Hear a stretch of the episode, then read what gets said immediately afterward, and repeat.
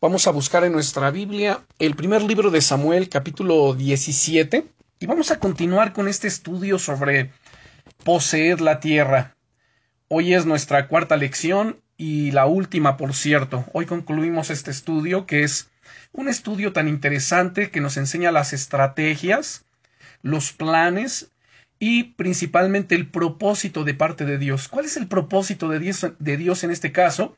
Bueno, entregarnos la tierra, es decir, las promesas, las bendiciones. El trabajo nuestro es el tomarlos, es conquistar, es el hacer eh, nuestras las promesas, el apropiarnos de ellas.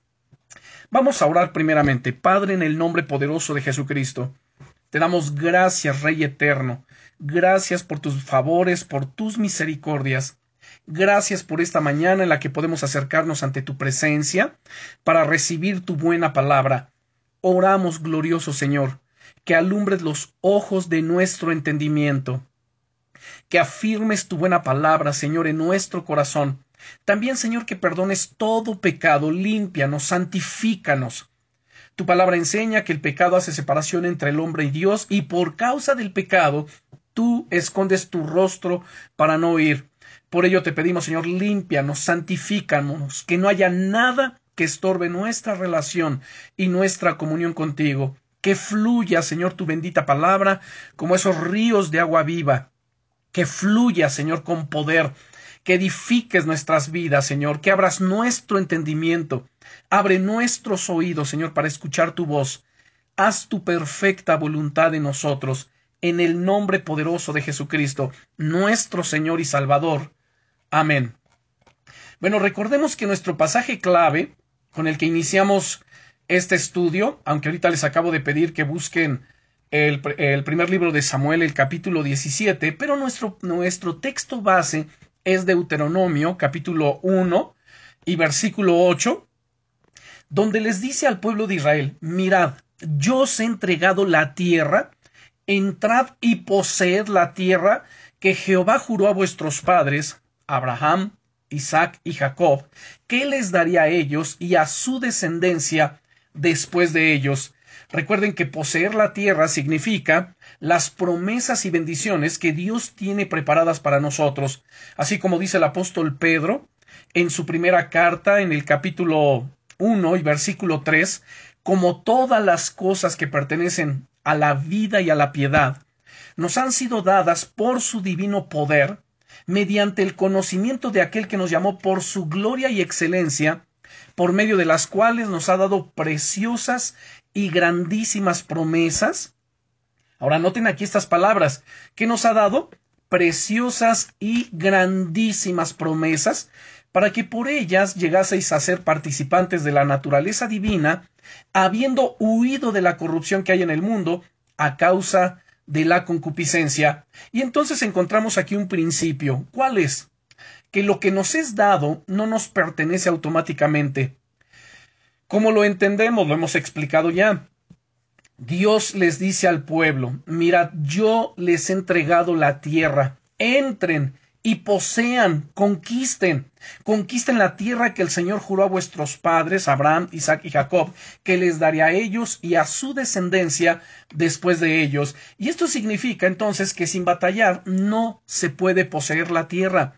Ya el apóstol Pablo nos enseña en Efesios capítulo 6 y recordarán ustedes nuestro estudio sobre la armadura de Dios, en, eh, particularmente en el versículo 12, porque no tenemos lucha contra sangre y carne, sino principados, potestades, los gobernadores de las tinieblas de este siglo, huestes espirituales de maldad en las regiones celestes, es decir, seres espirituales, entes espirituales, principados, que tratan de frenar nuestro avance, nuestro crecimiento, nuestro desarrollo, que tratan de apartarnos de la fe, debilitar nuestra fe, que dominan el mundo, dominan la política, la economía en muchos países, los gobiernos, y la gente, por supuesto, no se da cuenta, no lo entiende, no, no lo discierne y no lo puede discernir porque el apóstol Pablo en Primera de Corintios nos dice en el capítulo 2 eh, que el hombre natural no percibe las cosas que son del Espíritu de Dios, porque para él son locura, y no las puede entender porque se han de discernir espiritualmente. En cambio, el espiritual juzga todas las cosas, pero él no es juzgado de nadie. Qué importante, hermanos, es que nosotros profundicemos día a día en, nuestro, en nuestra relación con Dios, en nuestra comunión con Él. Nosotros somos considerados a la luz de la Biblia, dado, número uno, el arrepentimiento que hemos experimentado, el nuevo nacimiento que se ha efectuado en nosotros por el Espíritu Santo, y ahora somos seres espirituales. Obviamente, pues nos movemos en un cuerpo físico, natural, de carne, pero espirituales en el sentido de que ya no andamos conforme a la carne, sino conforme al Espíritu Santo de Dios. Y si somos gente espiritual, entonces somos gente con discernimiento. Gente que puede discernir, que puede entender estas cosas, o al menos está entendiendo estas cosas. Y también hemos hablado acerca de un reto ante la iglesia del día de hoy. Recuerdan ustedes que es poseer la tierra exterior. Necesitamos conquistar, necesitamos ir y predicar el Evangelio, alcanzar las almas con el Evangelio de Jesucristo. Vimos ejemplos en las Escrituras, particularmente del Antiguo Testamento, cómo es que el pueblo de Israel al entrar a la tierra de Canaán, ellos tuvieron que luchar, ellos tuvieron que echar fuera a sus enemigos. Por ejemplo, recordarán ustedes a los anaseos, esos anaseos que la palabra significa, anaseos, hombres de cuello largo, es decir, eran gigantes, eran nefilim, eran los temidos habitantes de Canaán. Y estos gigantes descendían de aquellos que cuarenta años atrás habían aterrorizado los corazones del pueblo de Israel, y estos fueron las mismas tribus de, de, gigantes que los espías israelitas describieron cuando dieron su informe negativo de la tierra prometida. Recordarán en el libro de Números, capítulo 13 y 14, cuando ellos regresaron y dijeron, bueno, sí, es una tierra muy próspera, es una tierra donde fluye leche y miel, y trajeron del fruto de la tierra racimos impresionantes de uvas, frutas, y muchas otras cosas, pero, noten aquí encontraron el pero, pero decían, pero los moradores de aquella tierra son gigantes, literalmente eran gigantes, eran los Nefilim o descendientes de los Nefilim. Y decían, y nosotros, a nuestro parecer, frente a ellos, éramos como langostas. Bueno. Y entonces Josué introdujo al pueblo de Israel y vencieron a los anaseos. Y todo esto, como dice en, en, Romanos capítulo 15, versículo 4, es un ejemplo para nosotros. Lo que aconteció en buena medida con el pueblo de Israel en el plano natural, es lo que acontece ahora con la iglesia, que somos también el pueblo de Dios, pero sucede dónde? En el plano espiritual. Ellos tenían ejércitos enemigos a los que se tenían que enfrentar, sus enemigos eran visibles, sus enemigos eran gigantes, sus enemigos eh, tenían, digamos, un armamento impresionante, carros acorazados. Pero ahora nosotros, en el aspecto espiritual, nos enfrentamos también a principados, potestades, gobernadores, solo que estos son de las tinieblas, estos son seres espirituales, pero vean el paralelo que hay entre el Antiguo Testamento y el Nuevo entre el pueblo de Dios y la iglesia de Jesucristo, que somos también su pueblo. Así que hay un paralelo. Nosotros también necesitamos y debemos pelear la buena batalla de la fe, sabiendo que Jesucristo ya despojó a los principados. Recuerden Colosenses capítulo 2 y versículo 15 que dice, y despojando a los principados y a las potestades, los exhibió públicamente, triunfando sobre ellos en la cruz. Jesucristo ya los venció. Jesucristo ya los derrotó. Y dice la carta a los romanos, en el capítulo 8, aquí el apóstol Pablo enseñando a los cristianos la victoria que tenemos en Cristo, afirmando la fe, fortaleciendo su fe. Y entonces en el versículo 37 de Romanos 8 dice, antes en todas estas cosas somos más que vencedores. Recordarán que la la, expresión, las palabras más que vencedores o esta frase en el griego es upernicao, que significa habilitados, capacitados para tener una victoria más que ordinaria, contundente sobre el enemigo, y nosotros hemos sido capacitados en Cristo. Y con todas las enseñanzas que hemos estado recibiendo, vienen a reforzar todas estas cosas en nuestras vidas. Así que no debe haber ningún cristiano caminando en derrota, caminando en tristeza, en confusión, sino al contrario, en victoria. En Cristo somos, no seremos, somos más que vencedores. El verso 31 de Romanos 8 pregunta aquí el apóstol Pablo, ¿qué pues diremos a esto? Si Dios es por nosotros, ¿quién contra nosotros? Cuando nosotros luchamos contra estos principados y potestades, saben hermanos, no lo hacemos solos. Dios está con nosotros. Jesucristo ya los venció. Él ya despojó a los principados, Él ya despojó a las potestades y los exhibió públicamente triunfando sobre ellos en la cruz del Calvario. Por esta razón es que el Señor cuando nos comisiona para ir y predicar el Evangelio, Él dice en Marcos capítulo 16, versículo 17, estas señales seguirán a los que creen. Escuchen con atención. Hay una serie de señales que nos tienen que seguir. Estas señales seguirán. Nosotros no andamos buscando las señales, no andamos detrás de las señales, sino que son estas señales las que nos siguen. ¿A quién? A los que creemos. En mi nombre, dice Jesús, echarán fuera demonios, hablarán nuevas lenguas, tomarán en las manos serpientes, si bebieren cosa mortífera no les hará daño, sobre los enfermos pondrán sus manos y sanarán. Bendito es el nombre del Señor. Así que dense cuenta, tenemos sobre nosotros el poder de Dios, el poder del Espíritu Santo.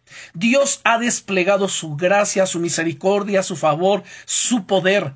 Y en Cristo somos más que vencedores. Si hay un cristiano que no está venciendo, que está caminando día a día, como dicen por ahí, arrastrando la toalla, la cubija y ya a punto de renunciar, pues algo está mal algo está mal en su vida y entonces tiene que venir a consejería, tiene que checar cómo está su corazón, si hay pecado, tiene que arrepentirse, porque el pecado es un lastre que le va a impedir avanzar, que le va a impedir continuar. Así que necesitamos despojarnos, como dice en la carta a los Hebreos, en el capítulo 12, despojándonos de todo peso y del pecado que nos asedia. ¿Qué es un asedio? Recordemos que en las ciudades antiguas, y bueno, hoy día también se viven los conflictos bélicos, particularmente en esta invasión de Rusia con Ucrania. ¿Qué hacen los ejércitos poderosos? Bueno, pues sitian una ciudad, es decir, la rodean con su ejército, con su armamento poderoso, y entonces cierran todas las vías de acceso de la ciudad a la que están sitiando, rodeando. ¿Para qué? Para debilitarlos, para que los alimentos escaseen, en, los tiempos del Antiguo Testamento, eso mismo hacían. Entonces cerraban todas las rutas de acceso, no había forma de entrar, no había forma de salir, no había forma de que llegaran provisiones de alimentos a esta ciudad, entonces los debilitaban. Noten lo que la palabra de Dios dice. Y una vez, perdón, que, que ya estaban debilitados, entonces el enemigo podía invadir, podía abrir eh, fisuras en, la, en las murallas y entonces penetrar y conquistar la, la palabra de Dios nos dice, despojémonos de todo peso y del pecado que nos asedia. Yo te pregunto, ¿qué está asediando tu vida? ¿Qué es aquello que te asedia, que te rodea, que, que te aflige, que te impide avanzar? ¿Qué es aquello que te atormenta? ¿Qué es aquello que te oprime? ¿Qué es aquello que te hace eh, perder de vista al Señor? Y centrarte en tus problemas. Bueno, pues de eso es de lo que estamos hablando. Tienes que despojarte, sácalo de tu vida, arrepiéntete, confiésalo delante de Dios, clama por ayuda, por auxilio divino, y el Señor solícito por su pueblo, Él atenderá tu llamado y traerá libertad gloriosa. Así que despojémonos de todo peso y del pecado que nos asedia y corramos con paciencia la carrera que tenemos por delante, puesto los ojos en Jesús, el autor y consumador de la fe y de la vida. ¿Se dan cuenta? En Cristo somos más que vencedores, somos upernicao, estamos capacitados, habilitados para tener una victoria más que contundente, más que aplastante, mucho más que ordinaria, porque el Señor está con nosotros y mayor es el que está en nosotros que el que está en el mundo. ¿Nos estamos enfrentando a un enemigo que es poderoso? Sí, pero a su vez este enemigo poderoso ha sido vencido, ha sido derrotado, ha sido exhibido públicamente por el Señor Jesucristo. Él ya venció y Él está con nosotros. Y entonces, así como hay un reto para la iglesia que es poseer la tierra exterior, hay un reto para el cristiano de hoy en día que es poseer la tierra interior. Recuerden que el campo de batalla es la mente. ¿En qué estás pensando cada día?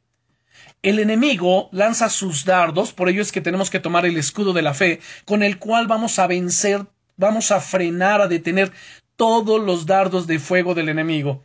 Y esos dardos de fuego vienen a la mente a través de pensamientos o en forma de pensamientos, pensamientos negativos. Tú no puedes, Dios te ha abandonado, Dios no te escucha, eres un fracasado o fracasada, eh, no vas a salir adelante, etcétera, etcétera. Eso es lo que hace el enemigo. Si tú recibes esos pensamientos, te va a vencer, te va a debilitar. Pero si tú los detienes y te armas de la palabra de Dios, y tú aceptas las promesas de Dios, entonces vas a actuar en consecuencia. Por ello es que en Filipenses capítulo 4 versículo 8 dice el apóstol Pablo, por lo demás, hermanos míos, todo lo que es verdadero, todo lo honesto, todo lo justo, todo lo puro, todo lo amable, todo lo que es de buen hombre, si hay virtud alguna, si hay algo digno de alabanza, en esto pensad, ¿en qué tengo que pensar? en todo lo verdadero, lo justo, lo puro, lo amable, lo bueno, lo que es de buen hombre, y además tengo que examinar, tengo que, que ver, tengo que verificar si eso eh, es algo digno de alabanza, dice, pues en eso piensa. Dejemos de pensar en cosas que no convienen, cosas que no edifican, cosas negativas, cosas que nos desgastan, cosas que nos roban las energías. O sea, saquemos todo ello, determinémonos caminar como lo que Dios dice que somos. ¿Qué somos? Somos hijos de Dios, somos antorchas que alumbramos en este mundo lleno de oscuridad, somos la sal de la tierra, somos la luz del mundo. Pues mientras no nos convenzamos de lo que somos en Cristo, vamos a andar como los mundanos. Pero una vez que entendemos quién soy yo en Cristo, ah, voy a caminar en consecuencia. Y es cierto, estamos en el mundo, pero no somos de este mundo. Tenemos una misión y tenemos que cumplirla aquí. Estamos, permítanme utilizar esta expresión, estamos infiltrados en el reino de las tinieblas para dar libertad a los cautivos. Tan solamente vean alrededor de ustedes, a sus amistades, a sus conocidos, familiares que no conocen a Jesucristo. ¿Quién les va a predicar? ¿Quién los va a traer a la luz del Evangelio? ¿Quién? ¿A quién Dios va a usar para romper sus ataduras, sus cadenas, esos yugos de maldad que están sobre sus vidas? ¿A quién? Pues a ustedes. Cuando asumamos esa responsabilidad de quienes somos en Cristo. Y recuerden entonces que todas estas cosas se tratan en los siguientes terrenos. En el terreno de la mente, en el terreno de la voluntad y en el terreno de las emociones, así como también en el terreno del cuerpo. Lo que tiene que ver con la mente, recuerden que el enemigo ha cegado el entendimiento de los incrédulos para que no les resplandezca la luz del Evangelio de la gloria de Cristo. De la voluntad, bueno, Gálatas capítulo 5 versos 16 al 23 nos dice que andemos en el Espíritu y no satisfagamos, no proveamos, no alimentemos esos deseos de la carne, porque el deseo de la carne es contra el Espíritu y el del Espíritu Santo es contra la carne y estos se oponen entre sí para que no hagamos lo que quisiéramos. Y además habla acerca del terreno de las emociones. Recuerden el Salmo 103, cuando el salmista David le hablaba a su alma y decía, bendice alma mía al Eterno y bendiga todo mi ser su santo nombre. Bendice, alma mía, a Jehová y no olvides ninguno de sus beneficios. Y quizá el alma de repente pueda decir, pero es que me siento cansada, abatida, no tengo ánimo, no tengo ganas. ¿No es cierto? No me siento bien. Y es allí donde entonces le recordamos los beneficios del Señor. Bueno, pues te voy a dar razones de peso para que alabes a Dios. Te voy a dar razones de peso, alma mía, para que bendigas a mi Señor y bendiga todo mi ser su santo nombre. Él es el que perdona todas tus iniquidades, el que sana todas tus dolencias, el que rescata del hoyo tu vida. Vean su vida, cuántos Dios nos ha rescatado de la muerte, a cuántos Dios nos ha sanado, a cuántos Dios nos ha perdonado. Pues ahí están las razones de peso para amarle, agradarle, caminar en santidad, para rendir nuestra vida, para determinarnos a vivir la vida cristiana como Dios manda, como Dios espera de nosotros. Así que hablemosle a nuestra alma y digámosle, mira, alma mía, bendice al Señor y bendiga todo mi ser su santo nombre. Él es quien perdona todas tus iniquidades, el que sana todas tus dolencias, el que rescata del hoyo tu vida, el que te corona de favores y misericordias, el que sacia de bien tu boca, de modo que te rejuvenezcas como el águila. Y además, tenemos que tratar todo esto también en el terreno del cuerpo.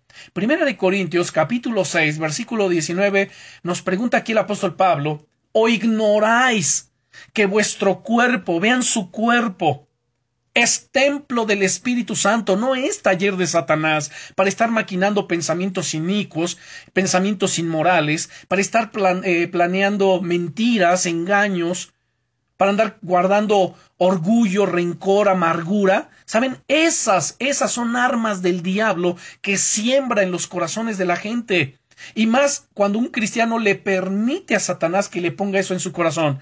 Por eso nos dice, a ver, ignoras que tu cuerpo es templo del Espíritu Santo, el cual está en ti, el cual tienes de Dios y que no sois vuestros porque habéis sido comprados por precio. Glorificad pues a Dios en vuestro cuerpo y en vuestro espíritu, los cuales son de Dios. ¿Cómo vamos a glorificar a Dios en nuestro cuerpo? Caminando en santidad evitando todo tipo de pecado, particularmente los pecados inmorales que vienen y contaminan el cuerpo, la fornicación, el adulterio, todo ese tipo de cosas, la embriaguez, eh, los malos hábitos eh, o los sí, malos hábitos alimenticios, o sea, son muchas cosas que vienen y afectan el cuerpo.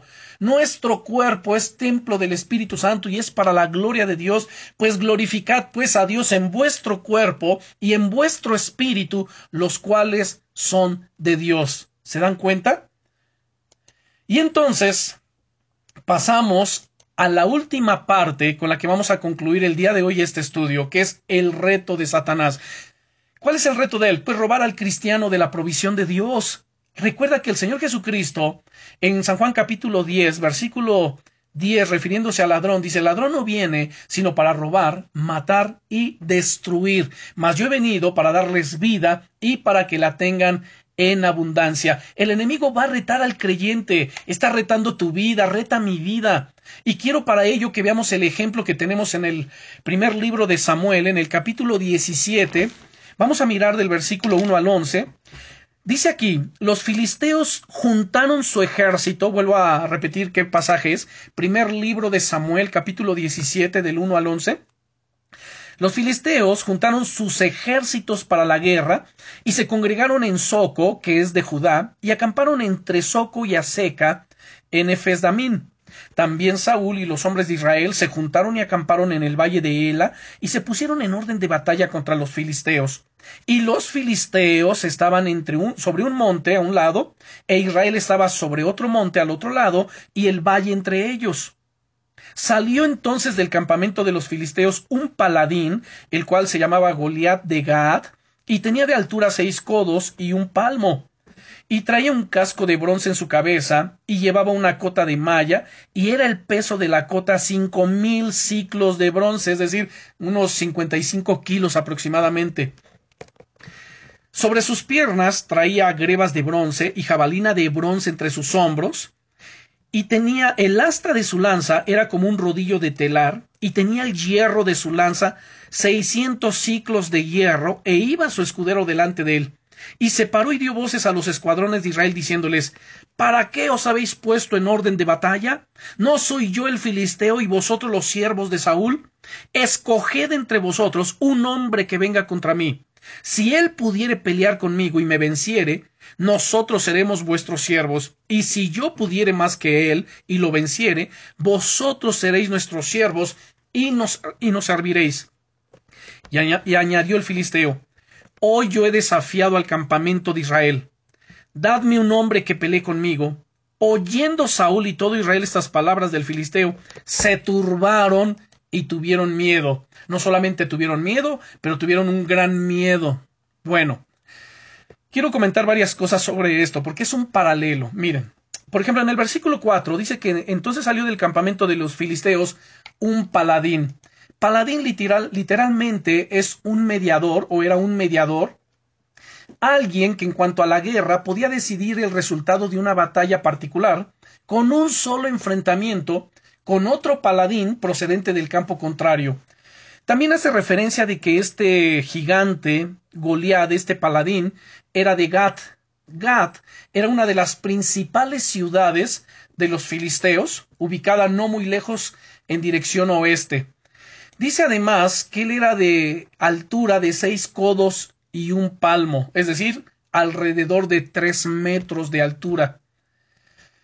Bien, este Goliat, este gigante, es un tipo y figura de Satanás, del enemigo, que el Señor lo reprenda en el nombre de Jesucristo, el cual se presenta tratando de intimidar al pueblo de Dios, tratando de intimidar al cristiano, haciendo alarde de su poder, haciendo alarde de su grandeza, por así decirlo entre comillas, y trata de intimidarnos, y sus obras deben ser atacadas por medio de una fuerza superior. Ninguna persona, ningún cristiano va a poder enfrentar al enemigo en sus propias fuerzas.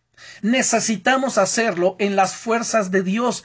Por ello es que el Señor nos ha provisto de toda una un armamento, un arsenal impresionante, como ya lo hemos estudiado, en la armadura de Dios. Ustedes recordarán del versículo 13 al versículo 17, que nos habla del cinturón de la verdad, de la coraza de justicia, el yelmo de la salvación, el calzado del apresto del Evangelio de la paz, la espada del Espíritu, que es la palabra de Dios, el escudo de la fe. O sea, ya tenemos allí. Jesucristo mora en nosotros por medio del Espíritu Santo, y por ello en Primera de Juan, capítulo 4, versículo 4 nos dice, porque mayor es el que está en vosotros que el que está en el mundo. En el mundo está Satanás. Él es el príncipe de la potestad del aire. Él es el espíritu que ahora opera en los hijos de desobediencia. Pero en nosotros mora este ser glorioso y todopoderoso, el Espíritu Santo, el Dios eterno, el Shaddai, el Dios omnipotente. Y por esto es que podemos vencer al enemigo, por esta fuerza superior. Por eso Jesucristo dijo en Hechos capítulo 1 versículo 8, pero recibiréis poder cuando haya venido sobre vosotros el Espíritu Santo. Si tenemos el Espíritu Santo, tenemos ese poder de Dios, el dunamis de Dios. Recibiréis poder cuando haya venido sobre vosotros el Espíritu Santo, y me seréis testigos en Jerusalén, en toda Judea, Samaria y hasta lo último de la tierra. ¿Y cuáles son nuestras armas? Bueno, ya las hemos mencionado en Efesios capítulo 6, pero quiero que recuerden, y digo recuerden porque ya lo hemos visto, segunda de Corintios capítulo 10 versículos 4 y 5. Segunda de Corintios capítulo 10 versículos 4 y 5, en donde el apóstol Pablo dice lo siguiente, porque las armas de nuestra milicia no son carnales, sino poderosas en Dios para la destrucción de fortalezas, derribando argumentos y toda altivez que se levanta contra el conocimiento de Dios y llevando cautivo todo pensamiento a la obediencia a Cristo. Recuerden esto y es muy importante. Miren hermanos, cada cristiano, cada hijo de Dios, hemos sido habilitados de parte de Dios con el Espíritu Santo. ¿Qué más hemos recibido? Lo que acabamos de ver. Las armas de nuestra milicia no son carnales, son poderosas en Dios. Y las armas de nuestra milicia, al decir que no son carnales, es decir, no son, o sea, no necesitamos armas humanas, pistolas, ametralladoras, etcétera, porque nuestros enemigos son espirituales. Pero Dios ya hizo provisión de todo ese armamento tan impresionante para destruir las fortalezas. ¿Cuáles son las fortalezas del enemigo? Pues todo lo que se opone eh, a la voluntad de Dios. Todas aquellas cosas, puede ser enfermedad, pueden ser argumentos, pueden ser vicios, hábitos, pecados, etcétera. Todo lo que viene y se levanta contra el conocimiento de Dios y llevando cautivo todo pensamiento a la obediencia a Cristo. Cuando habla eh, aquí acerca de lo que se levanta contra el conocimiento de Dios, bueno, pues son todas aquellas ideas, filosofías, actitudes arrogantes, soberbias, que él denomina argumentos. Y nosotros, por medio de estas armas espirituales que son poderosas en Dios, podemos derribar y destruir todo ello. Recuerden, en Cristo somos más que vencedores y todo lo podemos en Cristo que nos fortalece. Si hay un cristiano, como ya lo dije y lo he repetido y lo voy a volver a mencionar, si hay un cristiano, si hay alguno de ustedes que no está venciendo, que está caminando en desánimo, que está caminando en derrota, en confusión, hermano, se debe a algunos de las siguientes causas. Número uno, quizás hay pecado en tu vida y por eso no puedes avanzar. Segundo, quizás ignoras todas estas cosas que estamos hablando, las ignorabas y no has, no, no, has, no has querido pelear la buena batalla, pues yo te animo, hoy levántate en el nombre de Jesucristo. Confiesa tus pecados delante del Señor, abandónalos, Toma las armas que Dios te ha dado y comienza a caminar en fe. El Señor está contigo, Él va delante de ti. ¿Saben? El, el profeta Jeremías, vayan por favor al libro del profeta Jeremías. Abramos nuestra Biblia en el libro del profeta Jeremías. Y escuchen esto. En el capítulo 20, versículo 11, dice el profeta Jeremías, mas Jehová está conmigo como poderoso gigante. Por tanto, los que me persiguen tropezarán y no prevalecerán, serán avergonzados en gran manera, porque no prosperarán, tendrán perpetua confusión que jamás será olvidada. ¿Cómo está Dios con nosotros? Como poderoso gigante. Él ha vencido, y Él está venciendo y Él nos da la victoria y en Cristo somos más que vencedores. Solamente creamos, por fe andamos, no por vista. Ahora bien, la cruz del Calvario, déjenme decirles, esto es muy importante, es el punto clave de la derrota del enemigo. En Colosenses capítulo 3, vamos rápidamente, abramos nuestra Biblia, Colosenses capítulo 3, versículos 14 y 15, leemos aquí, Colosenses capítulo 3, versículos 14, perdón, es capítulo 2, versículos 14 y 15. Capítulo 2, versículos 14 y 15. Si ya lo tenemos. Leemos, dice aquí, anulando el acta de los decretos que habían eh, contra nosotros, que nos era contraria, quitándola de en medio y clavándola en la cruz y despojando a los principados y a las potestades, los exhibió públicamente triunfando sobre ellos en la cruz. Así que miren hermanos, hay gente, hay muchos cristianos que no quieren hablar estos temas. Es más, apenas escuchan mencionar el nombre de Satanás y ay no, no, no, cancelo, rompo. A ver, dejémonos de, de malos argumentos, de malas expresiones en este sentido infundadas, porque digo malas porque pues no tienen un respaldo bíblico, ¿no? O sea, el decir, no, no, yo cancelo, yo rompo con eso. Miren, es tan importante que nosotros conozcamos contra quién es nuestra lucha, sus estrategias, la forma en que se mueve, porque si no lo sabemos, él nos lleva ventaja entonces. ¿Se dan cuenta? Necesitamos conocer quién es nuestro enemigo. No debemos temerle, tampoco lo, lo subestimamos, o sea, tampoco, pero sí es necesario tener este conocimiento. Y entonces armarnos con la armadura de Dios, vestirnos de ella, llenarnos de fe, fortalecernos en la fe, caminar en obediencia a Dios y a su palabra, y permitiendo que el glorioso Espíritu Santo de Dios sea a través de nosotros eh, conquistando las promesas, derrotando al enemigo, rompiendo yugos, ataduras, cadenas, etcétera, trayendo esa libertad gloriosa. Las obras del enemigo deben ser atacadas, como ya lo dijimos, por medio de una fuerza superior. Y Él está con nosotros, Jesucristo, que es el Todopoderoso. Nos ha dado las armas de nuestra milicia, que no son carnales, sino poderosas en Dios para la destrucción de fortalezas. Y luego en este punto que estamos hablando de Colosenses, donde la cruz es el punto clave de la derrota del enemigo. Allí Jesucristo lo venció. Ahora, dice en el verso 14, anulando el acta de decretos, que había contra nosotros y además que nos era contraria. Esa acta, o la palabra acta, es una palabra que generalmente se usa cuando se habla de una obligación monetaria reconocida por un deudor, y alude al reconocimiento escrito de una deuda, una obligación o una sentencia de culpabilidad. Por ejemplo, en Efesios capítulo 2, en el versículo 15, dice, aboliendo en su carne las enemistades, la ley de los mandamientos expresados en ordenanzas, para crear en sí mismo de los dos un solo y nuevo hombre, haciendo la paz mediante la cruz. Y eso se aplica a la ley mosaica. Y aquí podemos ampliar un poquito hablando acerca, de las bases de la autoridad. Miren, hermanos, el triunfo de Cristo Jesús sobre el pecado y sobre los poderes del mal se obtuvo, como lo estamos viendo, en la cruz del Calvario. Este texto de Colosenses, capítulo 2, versículos 14 y 15, estudiándolo junto con otros, que debe ser Efesios capítulo 2, versículos 13 al 16, Gálatas capítulo 3 versículos 13 al 14, segunda de Corintios 5 versos 14 al 17, Romanos 5 versos 6 al 15 y Apocalipsis 12 versículos 10 al 11, o sea, los cito solamente.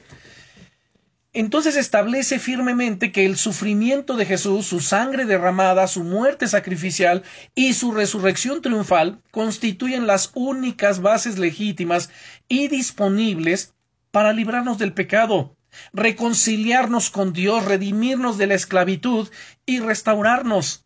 La cruz es la única esperanza y el único medio para el completo restablecimiento de la relación con Dios. No hay otra forma en que el ser humano pueda restablecer su relación y su comunión con Dios. Por ejemplo, Romanos capítulo 5 versículo 17. Romanos 5 17 dice aquí el apóstol Pablo,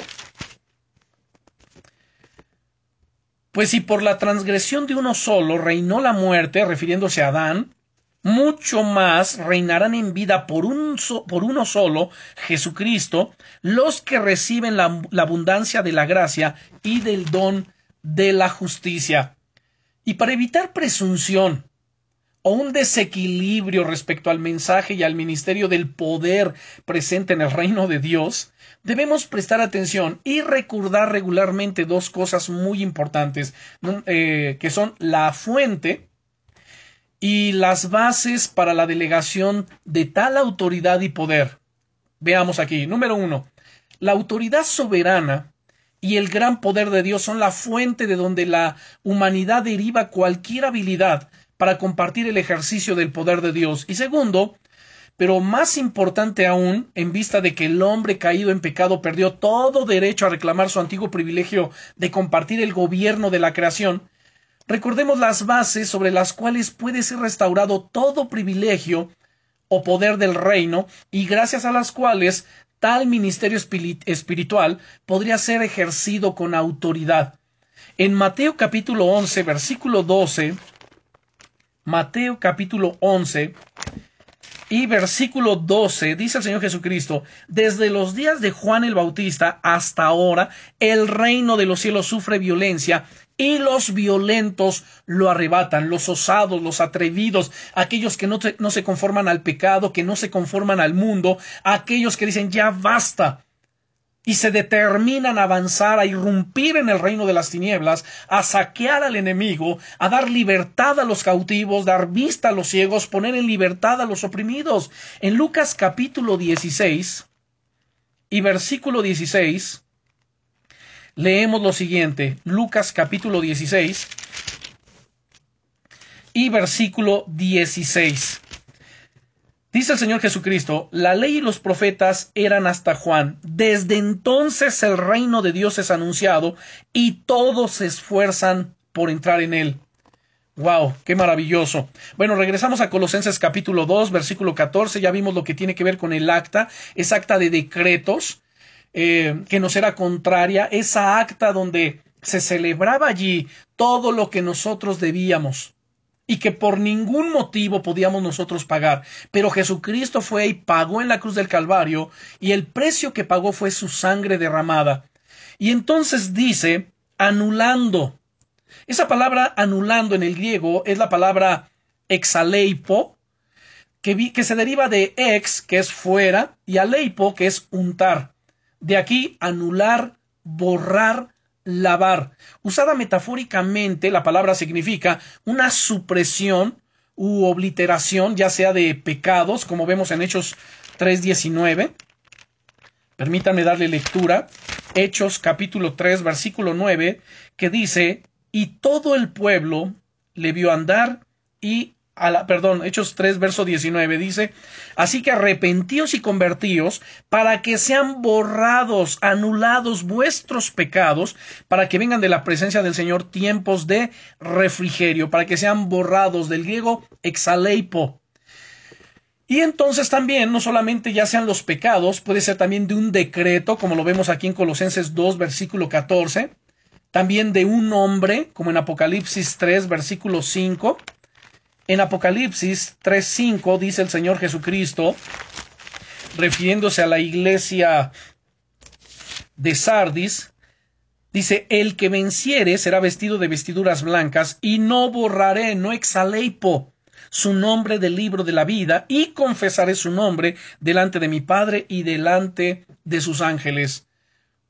O también se refiere a las lágrimas, como dice Apocalipsis también, capítulo 21, en el versículo 4, Apocalipsis 21, versículo 4, enjugará Dios toda lágrima de los ojos de ellos, y ya no habrá muerte, no habrá más llanto, ni clamor, ni dolor, porque las primeras cosas pasaron. Volvemos a Colosenses capítulo 2. El versículo 15 dice, y despojando a los principados y a las potestades, los exhibió públicamente triunfando sobre ellos en la cruz. ¡Wow! Qué maravilloso es esto. O sea, la conquista de las fuerzas espirituales hostiles se describe en términos de una celebración por el regreso victorioso de un general romano.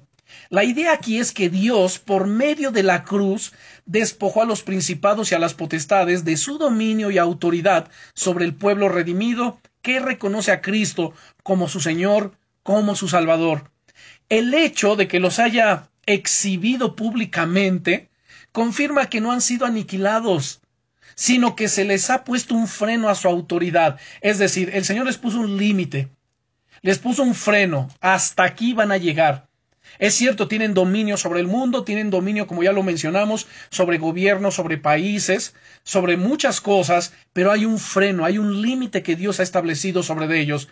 Podemos ver, por ejemplo, Primera de Corintios capítulo 2, versículo 8. A ver, busquemos en nuestra Biblia. Primera de Corintios, capítulo 2 y versículo 8.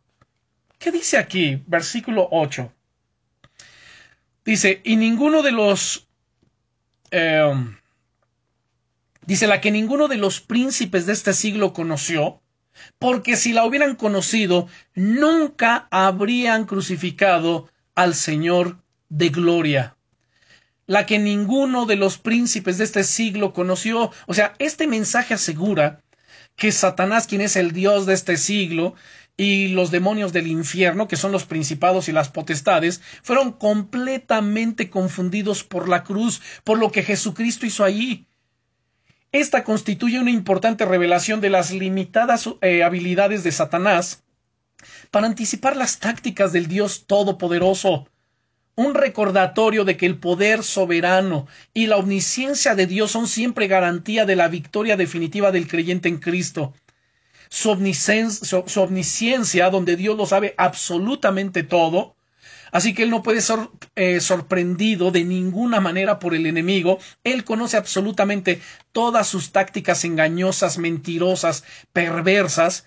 Y el Señor entonces ha provisto para nosotros victoria, poder, autoridad, unción, su Espíritu Santo, su gracia infinita, su amor, su misericordia, bueno, tantas virtudes, tantas cosas gloriosas, un armamento tan impresionante como ya lo leímos en segunda de, en segunda de Corintios, capítulo 10, versículo 4, que nos dice, porque las armas de nuestra milicia no son carnales, sino poderosas en Dios para la destrucción de fortalezas. Saben, hermanos, con esas armas espirituales podemos derribar los muros del infierno. Podemos derribar, podemos destruir toda fortaleza que se ha levantado, toda enfermedad, toda dolencia, toda demencia, toda ruina, toda maldición, toda cosa nacida del infierno. Podemos destruirla en el nombre todopoderoso de Jesucristo. Pero para ello es importante estar vestidos con la armadura de Dios.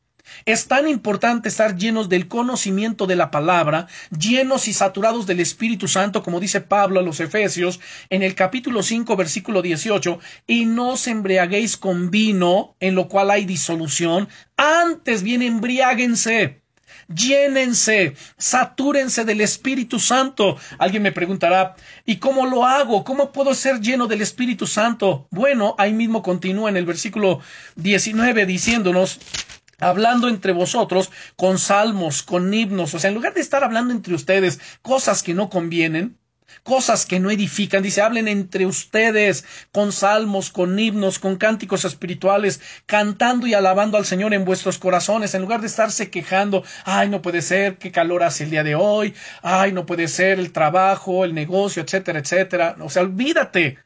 Canta, alaba, bendice a Dios en tu corazón. En la medida que lo haces y te enfocas en Él, estás siendo lleno del Espíritu Santo. Además dice el verso 20, dando siempre gracias por todo al Dios y Padre en el nombre del Señor Jesucristo. Dale gracias a Dios, Señor, gracias. No entiendo esta situación que estoy viviendo, pero sabes, gracias porque a los que a ti te amamos, todas las cosas nos ayudan a bien.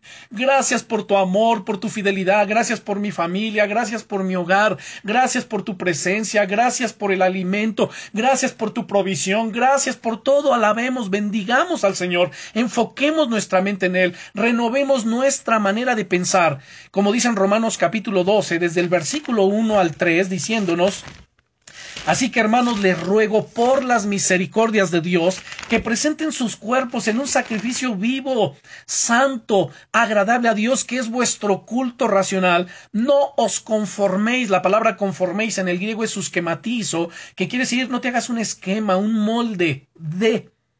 O sea, no te amoldes a este siglo, no te conformes sino transfórmate por medio de la renovación de tu entendimiento para que puedas comprobar cuál sea la buena voluntad de Dios agradable y perfecta. Esto lo dice hasta el verso 2. Luego en el versículo 3 nos dice, digo pues por la gracia que me ha sido dada, a cada cual que está entre vosotros, que no tenga más alto concepto de sí que el que debe tener, sino que piense de sí con cordura, conforme a la medida de fe que Dios ha repartido a cada uno. Escuche con atención, cada uno de nosotros tenemos una medida de fe.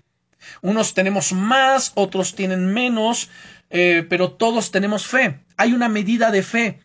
Ahora, esa medida de fe podemos acrecentarla, podemos aumentarla. ¿Y cómo hago crecer mi fe? Bueno, la fe es como un músculo, todos tenemos músculos, unos los tienen más desarrollados, otros menos, y todo depende de cómo lo ejercite. Si ejercitan su cuerpo, ejercitan sus músculos, se van a desarrollar, van a crecer, se van a fortalecer. Lo mismo pasa con la fe. La fe es como un músculo. En la medida que ejercitamos nuestra fe, en esa medida se va fortaleciendo, va creciendo, se va desarrollando, hasta que tengamos una gran fe. George Mueller, el gran hombre de fe, él decía lo siguiente, ¿quieres tener una gran fe? Pues comienza a usar la pequeña fe que ya tienes. En, Romanos capítulo 1 versículo 17 nos dice, mas el justo por su fe vivirá, comienza a ejercitar tu fe. ¿Quieres tener una gran fe? Bueno, usa la pequeña fe que ya tienes. Así como quien empieza a correr, empieza a, ejercitar su cuerpo, poco a poco va a adquirir mayor condición, mayor fortaleza, mayor rendimiento. Lo mismo sucede con la fe. Si no ejercitas tu fe, si no oras por las demás cosas, si no das pasos de fe, pues no se puede crecer, no, no puedes desarrollar la fe. Pero tú la vas a hacer crecer en la medida que la uses. Así que comienza a usar esa gloriosa y preciosa fe que ya te fue dada de parte de Dios todos hemos recibido, vuelvo a citar el verso 3 de Romanos 12, digo pues, por la gracia que me es dada, a cada cual que está entre vosotros, que no tenga más alto concepto de sí que el que debe tener, es decir, no tenga una autoestima superior, no se sienta más que los demás, sino que piense de sí con cordura, conforme a la medida de fe que Dios repartió a cada uno. Dios ya nos repartió una medida de fe.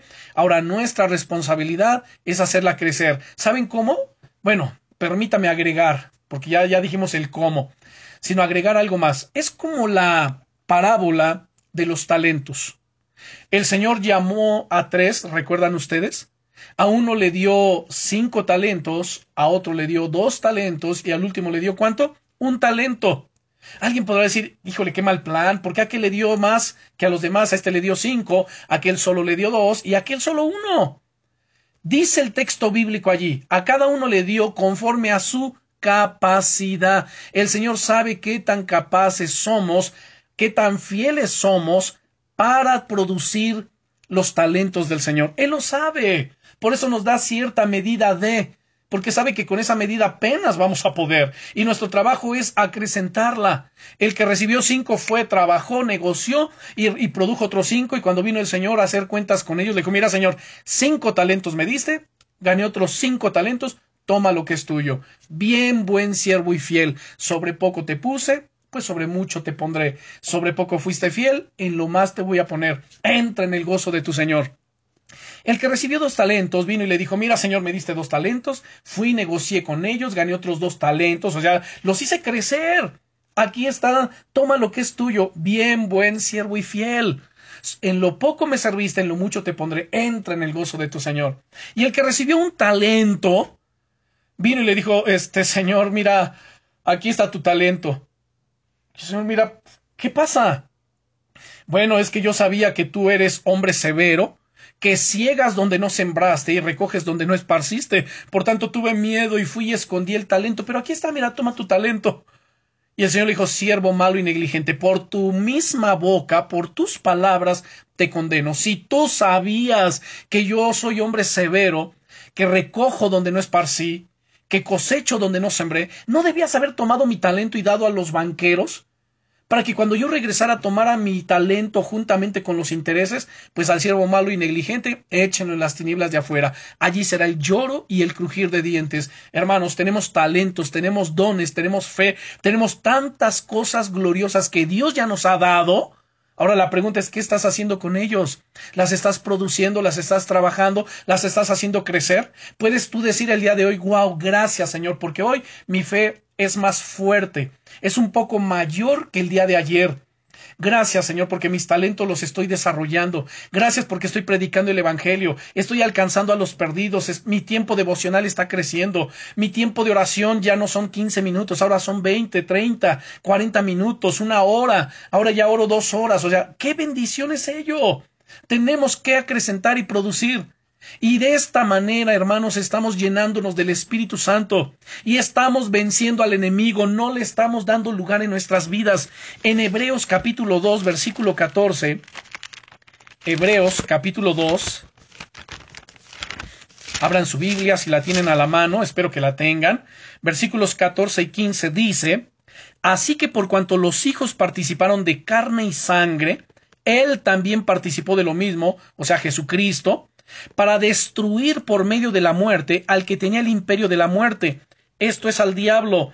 Ahora, cuando dice aquí para destruir, no quiere decir aniquilarlo, si me explico, sino lo que ya explicamos, que es limitar su poder sobre aquellos que pertenecemos a Cristo. Él no tiene poder sobre nosotros. Luego dice el verso 15, y librar a todos los que por el temor de la muerte estaban durante toda la vida sujetos a servidumbre. Éramos esclavos del diablo. Que el Señor lo reprenda en el nombre de Jesucristo. Y pueden darse cuenta que Satanás, él es un enemigo derrotado, quien deja sus fuerzas dispersas en la tierra.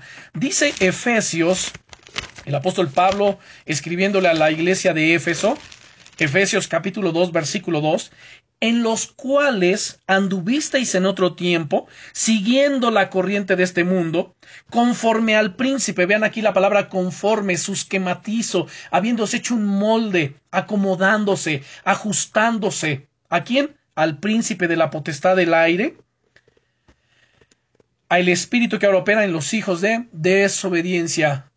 El modo y las actitudes de la sociedad, hermanos, son formados por el príncipe de la potestad del aire.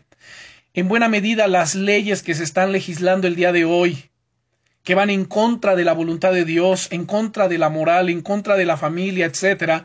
Todo esto, hermanos, es influenciado por este ser demoníaco, por estos principados. Un título para Satanás que estamos viendo aquí en el verso 2 de Efesios 2, que es el príncipe de la potestad del aire, pues tiene relación con la influencia que ejerce sobre todas y cada cultura. Y podemos concluir todo lo que hemos enseñado, todo lo que hemos visto de la siguiente manera. El poseer la tierra significa enfrentarse al enemigo y a sus obras. No puede haber compromiso en ningún área de en esta batalla. La tierra prometida debe ser la tierra de una completa victoria. Y puede ser una realidad si ustedes y yo estamos dispuestos a tratar con las obras del enemigo. ¿Dónde comienzo a tratar con las obras del enemigo? En primer lugar, viendo que no tenga parte en mi vida, qué pecados, qué pensamientos, qué actitudes, qué cosas del enemigo yo estoy permitiendo en mi vida. Tengo que sacarlas, tengo que desecharlas, pedirle perdón a Dios y cortar con todo ello en el nombre poderoso de Jesucristo. Armarme con la armadura de Dios, revestirme con el poder del Espíritu Santo, llenarme cada día, llenarme de su presencia, saturar mi mente, saturar mis pensamientos con la palabra de Dios, que la palabra de Cristo more en abundancia en nuestro corazones, como dice Pablo a los Colosenses, capítulo 3, versículo 17, vean ustedes. De hecho, desde el versículo 16 dice, la palabra de Cristo mora en abundancia en vosotros, enseñándoos y exhortándoos unos a otros en toda sabiduría, cantando con gracia en vuestros corazones al Señor, con salmos, con himnos, con cánticos espirituales y todo lo que hacéis, sea de palabra o de hecho, hacedlo todo en el nombre del Señor Jesucristo, dando gracias a Dios Padre por medio de Él. Así que, hermanos, la tarea que ustedes y yo tenemos es entrar y poseer la tierra. Comienza a tomar posesión, comienza a conquistar, hermano y hermana, aquellas promesas, aquellas cosas que Dios te ha dado. No seamos expectantes. No nos sentemos solamente a observar cómo otros avanzan, cómo otros conquistan, cómo otros obtienen victorias, cómo otros alcanzan promesas, cómo otros miran y se desarrollan milagros en sus vidas. Seamos parte de, involucrémonos en el nombre poderoso de Jesucristo. Ya tenemos la victoria. En Cristo somos más que vencedores. Y si Dios es por nosotros, ¿quién contra nosotros? Oremos. Padre, en el nombre poderoso de Jesucristo, te damos gracias, Rey Eterno, por tu buena palabra. Te damos gracias, Señor, porque tú nos has hecho victoriosos. Gracias, Señor, porque tú nunca nos has dejado solos. Estás con nosotros. Y si tú eres por nosotros, ¿quién contra nosotros? Gracias. Gracias porque en ti somos Upernicao, somos más que vencedores. Gracias por tu fidelidad. Te amamos, Señor, te honramos, te bendecimos. Y gracias, Señor.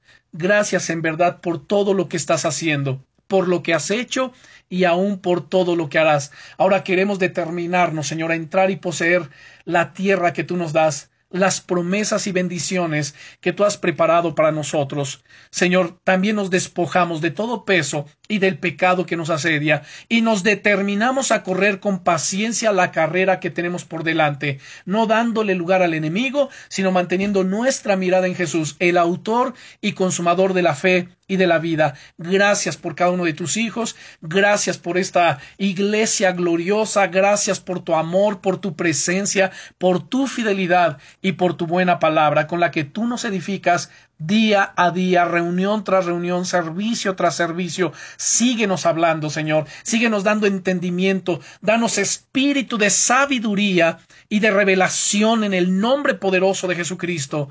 Señor, gracias por tu fidelidad.